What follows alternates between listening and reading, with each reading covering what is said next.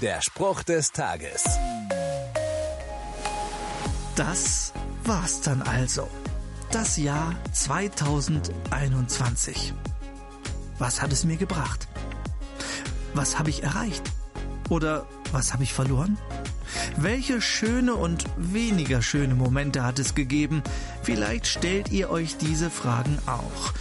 Und wie fällt euer Fazit aus? Überwiegt das Gute oder das Schlechte? Der Jahreswechsel bietet mir die Gelegenheit, Bilanz zu ziehen und mir über mein Leben Gedanken zu machen. Wann, wenn nicht heute? Vielleicht brauche ich dazu auch mal ein wenig Stille in all dem Trubel. Ich suche mir einen ruhigen Ort und ich kann auch Gott dazu holen. Denn er kennt mein vergangenes Jahr und das, das kommen wird. Jesus hat es auch so gemacht. Der Evangelist Markus schreibt dazu, Jesus zog sich an eine einsam gelegene Stelle zurück, um dort allein zu beten. Der Spruch des Tages steht in der Bibel. Bibellesen auf bibleserver.com.